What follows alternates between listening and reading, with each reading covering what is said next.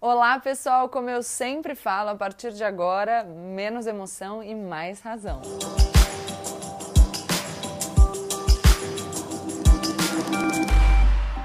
Bom, a gente está começando agora o vídeo número 1 de 32, analisando o discurso do presidente Jair Bolsonaro. E a gente vai começar fazendo uma breve análise sobre o sistema de aquecimento da piscina.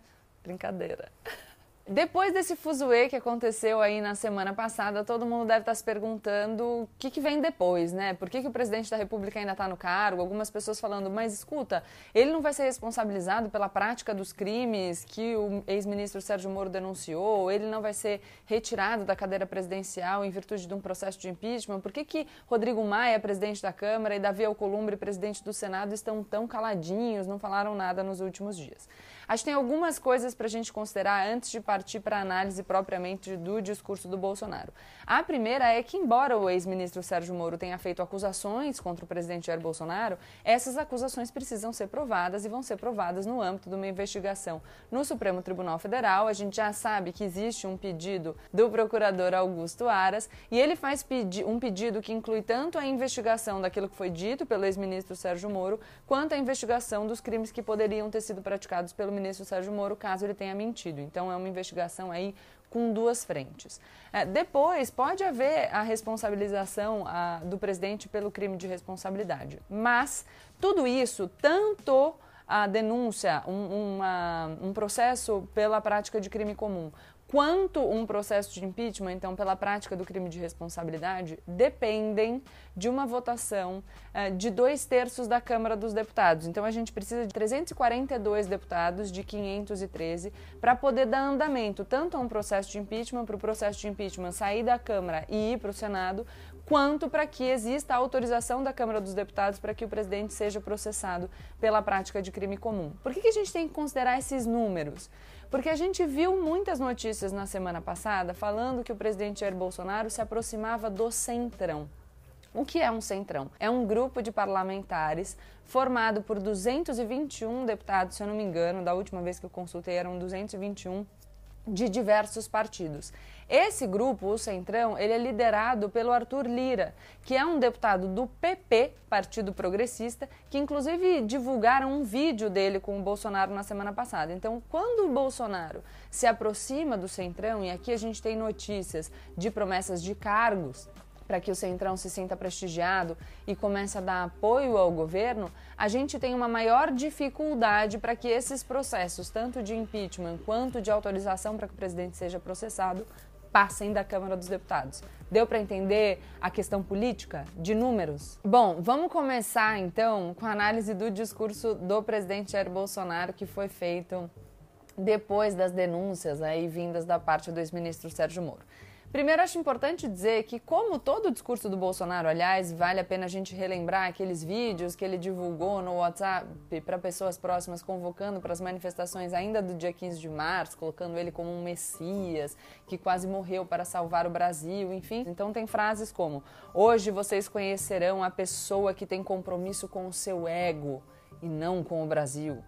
E aí ele fala: o que eu tenho do meu lado é o povo brasileiro. De novo, a ideia do Bolsonaro de que os apoiadores dele são a totalidade do povo brasileiro. Já falei isso para vocês em outras oportunidades. Como não tinham como me deter, tentaram me assassinar. Ele não esteve comigo durante a campanha. Eu não sei em quem ele votou no primeiro turno, então eu não sei quem é o Moro. Eu não sei em quem ele votou. Eu não sei se ele está comprometido com o nosso projeto de salvar o Brasil da mão da esquerda. Depois ele vai falar da esquerda, que quer roubar a nossa liberdade, etc, etc. Então, essa é a tônica do discurso. Depois surge uma outra coisa muito interessante, porque a gente sabe que o pronunciamento do ex-ministro Sérgio Moro foi no sentido de acusar o presidente Jair Bolsonaro de querer trocar o diretor-geral da Polícia Federal sem que para isso existissem motivos de ordem técnica e sem que ele escolhesse um substituto para o Maurício Valeixo, também por razões de ordem técnica.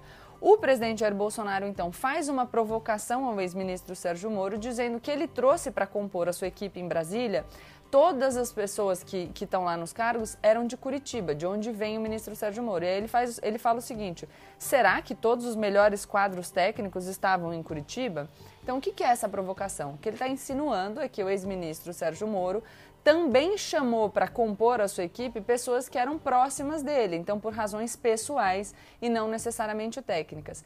É engraçado porque aí para questionar o comportamento do Sérgio Moro, o presidente Jair Bolsonaro traz essa questão das relações pessoais, mas logo depois, quando começaram a conjecturar que o indicado para a direção geral da Polícia Federal deve ser o Alexandre Ramagen, Ramagen, alguém me ajuda na pronúncia do sobrenome das pessoas que eu sou muito ruim, que é o atual chefe da BIM, e uh, as pessoas nas redes sociais começaram a questionar essa indicação por argumentar que, é, que o Ramagem é uma pessoa próxima dos filhos do presidente, ele respondeu um dos comentários falando, e daí?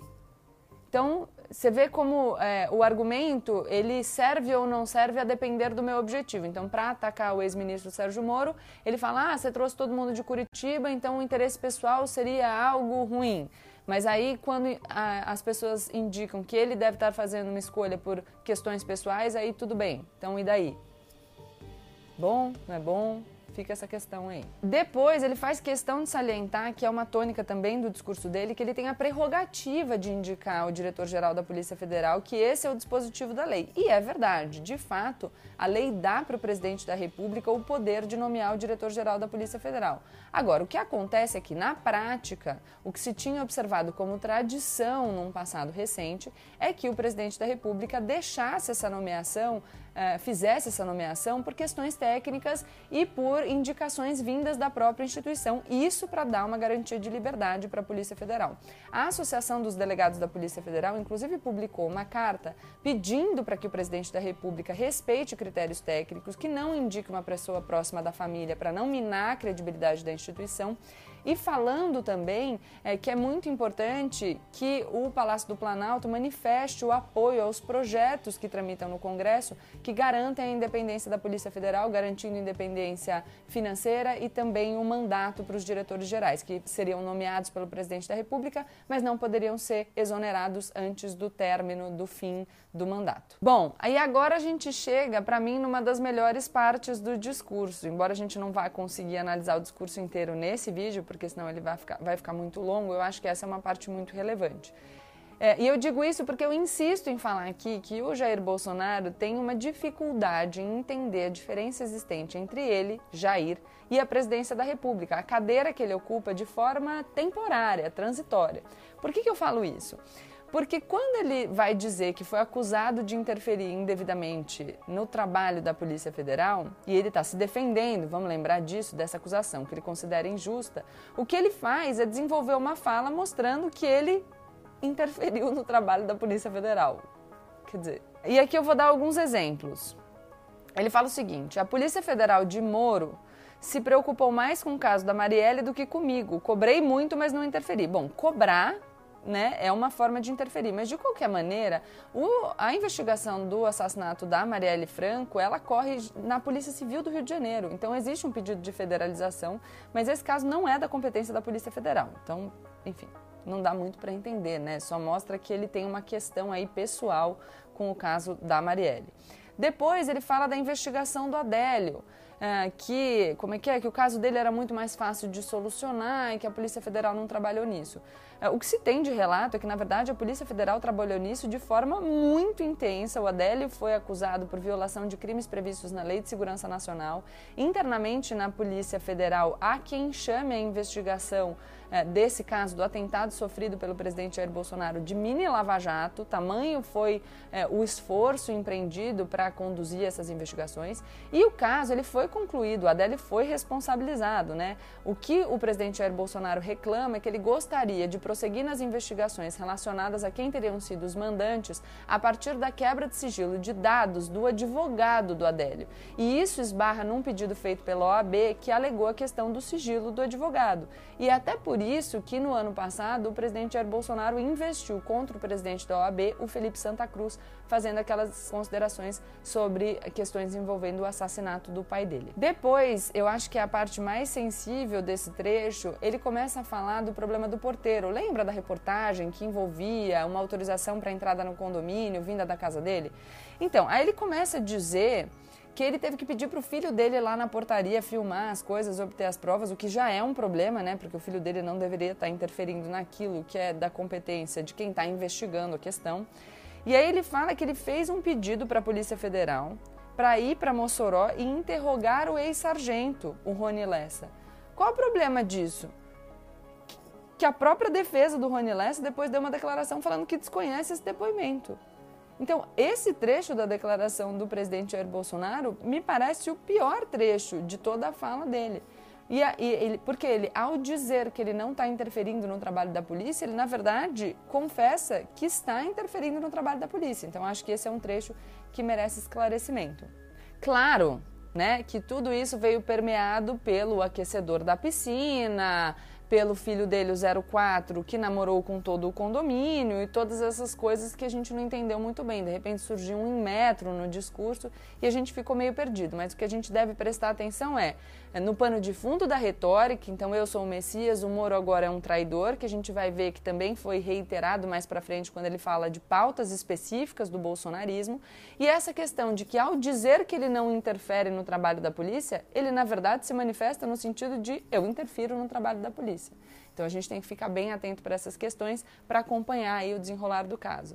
Aproveito para pedir para vocês se inscreverem no canal, deixarem o like se vocês gostaram do vídeo e compartilharem com seus amigos para mais gente poder ter acesso, tá bom?